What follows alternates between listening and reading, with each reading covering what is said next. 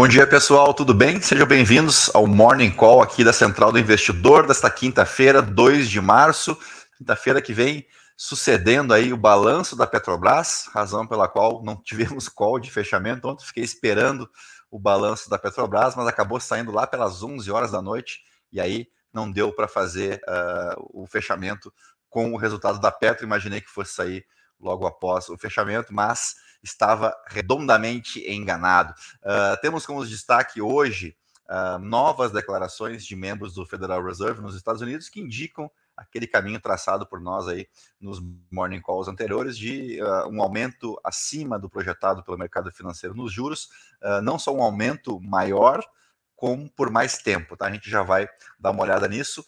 também as projeções para o crescimento chinês para 2023 que aparentemente já começa a mostrar sinais de recuperação. A gente vai falar também sobre isso. Uh, um bom dia para o Elzo Velasquez Maciel, seja bem-vindo aí ao nosso Morning Call ao vivo. Uh, e vamos começar então pelo artigo da Bloomberg, começa destacando o Investor Day da Tesla ontem, né, que era bastante aguardado, mas foi de certa forma uh, decepcionante, tá? Porque não tivemos os anúncios que o mercado esperava que era em torno de um, uma redução no custo de produção, né, modelos mais acessíveis uh, da Tesla. Se esperava, por exemplo, o anúncio uh, de veículos aqui, ó, um EV mais barato, com modelos de 25 mil dólares, né, que foi sinalizado já no Investor Day de dois anos atrás, mas por hora nenhum sinal em relação a isso. A, o comunicado, que durou cerca de quatro horas, ali a fala do Elon Musk, falou mais sobre as expectativas eh, futuras para o uso de energia, né, para você conseguir aproveitar a energia das baterias do carro nas residências e tudo mais, mas pouco se falou sobre a fabricação de automóveis, né? O Elon Musk tem uma visão muito mais, muito além do que o mercado espera. Uh, foi confirmada a, fábrica no México, né, em Monterrey. Deixa eu ver se eu acho esse trecho aqui. Aqui, ó. Uh, confirmou então a nova fábrica em Monterrey, mas não deixou muito claro o cronograma, né, para quando que começa a produção, quantos veículos serão produzidos, que é isso que interessa mais para os seus acionistas, né? Uh, e tanto não foi legal não a fala do Elon Musk que os papéis chegaram a cair até 6,8% no aftermarket, tá? Uh, vamos passar aqui para a parte mais econômica da coisa, né? Aqui tem os destaques, então, o destaque diário, esse que a gente vai dar uma olhada agora. Uh, aqui tem bastante destaque interessante, tá? Só confirmando que a gente teve uma quinta-feira de baixa para os papéis asiáticos, exceção ao índice Kospi lá na Coreia do Sul. Uh, quem pagou o pato mais uma vez foram as ações ligadas à tecnologia em Hong Kong, que tiveram um desempenho assim de destaque negativo. Na sessão de hoje, os futuros em Wall Street operam em leves quedas. Uh, o que, que se vem se verificando ao longo das últimas sessões? é a taxa dos títulos da dívida americana para 10 anos ultrapassando os 4%. Aqui até tem o gráfico da Bloomberg mostrando esse movimento, uh, que já tinha corrido mais para o final do ano passado, pois agora voltam a projetar uh, uma taxa de 4% para os papéis de 10 anos, um prêmio pago aí para esses papéis, indicando aí uma, uma certa conformidade de que a inflação deve permanecer alta por um longo período, apesar de todo o esforço do Federal Reserve. Eu destaquei aqui algumas, desculpa, não é aqui, é, algumas falas é, ocorridas ontem. Deixa eu pegar aqui. Uh, a primeira a gente vai falar dos, dos contratos de swap que precificam agora juros de 5,5%. Estava em 5,4%, era de 4,9% a 30 dias, e eu vinha falando: olha, isso aqui tem Tá, tem tá errado, né? Tem espaço para mais, tem espaço para mais, pois tinha mesmo. Então já se fala em 5,5%. As apostas em uma alta de 50 pontos base agora no dia 22 já ultrapassaram os 30%, né? 30% dos investidores então apostam já numa alta mais expressiva nessa próxima reunião. Eu chego a, a, apostar uma água com gás com vocês aí, como isso pode mudar. Eu acho que vai ficar maior, tá? Esse percentual, uh, essa aposta, uh, porque os, os, membros do Federal Reserve vêm falando justamente nessa direção. Deixa eu ver se eu acho aqui. Aqui, ó. O Rafael Bossi, que é o presidente do Federal Reserve de Atlanta, uh, pediu aumentos contínuos das taxas acima de 5% para garantir que a inflação não suba novamente. Então vamos lá aumentos no plural, contínuos. Se a gente for pensar em que aumentos no plural, né, pelo menos dois. Uh, então, se a gente for jogar aí 2 de 25 pontos base, a gente está falando já em 5,5%. Já o seu colega de Minneapolis, o Neil Cashcarry, está preocupado com o fato de não haver muita indicação de que os aumentos de juros uh, sejam suficientes né, para, por exemplo, desacelerar o setor de serviços, que eu venho falando para vocês, que é o grande vilão da inflação lá nos Estados Unidos, é o setor de serviços. Bom dia para Graziane também, seja bem-vindo ao nosso Morning Call. Uh, o que, que acontece em relação a essa previsão, é com outro assunto, que é esse aqui, ó.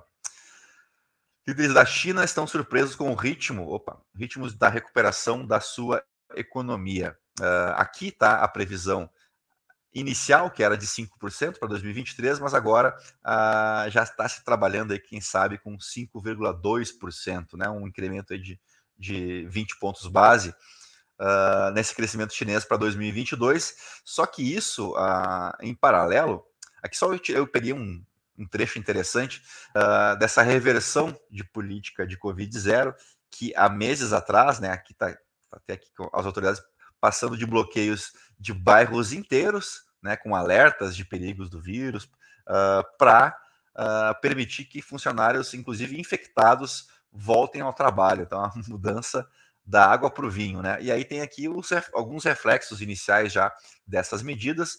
O setor manufatureiro, então, teve sua, melhor, sua maior melhora uh, na atividade, né, no comparativo mensal, de um mês para o outro, em mais de uma década. Uh, e também tivemos as vendas de moradias aumentando pela primeira vez em 20 meses. A gente sabe de toda a dificuldade uh, do setor imobiliário da China, se fala muito né, numa bolha imobiliária na China. Uh, então, a primeira reação aqui do mercado imobiliário em 20 meses, o que dá para a gente considerar praticamente dois anos, né? Mas o que, que tem por trás uh, também dessa expectativa de um maior crescimento chinês, maior pressão inflacionária, né? Porque você está falando aí de um aumento de demanda por parte do segundo maior, aliás, do maior comprador do mundo, né?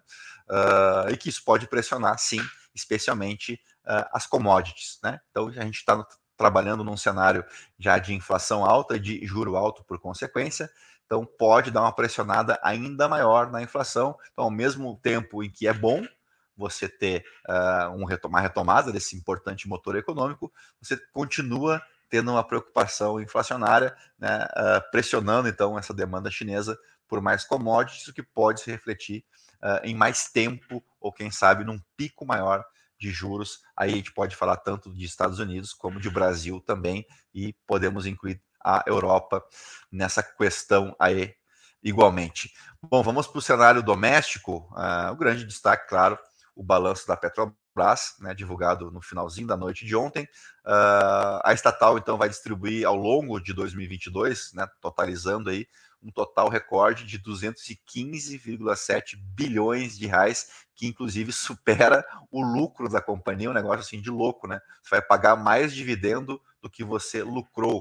Uh, e esse lucro de 188 bi também é histórico e ele é 76,6% superior ao de 2021. Então, realmente é um resultado impressionante. É claro que tem aqui uh, nessa conta uh, muito a alta do petróleo, né, especialmente depois da invasão russa na Ucrânia, uh, justifica um pouco desse lucro uh, recorde, mas a gente não, não pode deixar de, de, parabenizar a gestão da companhia também.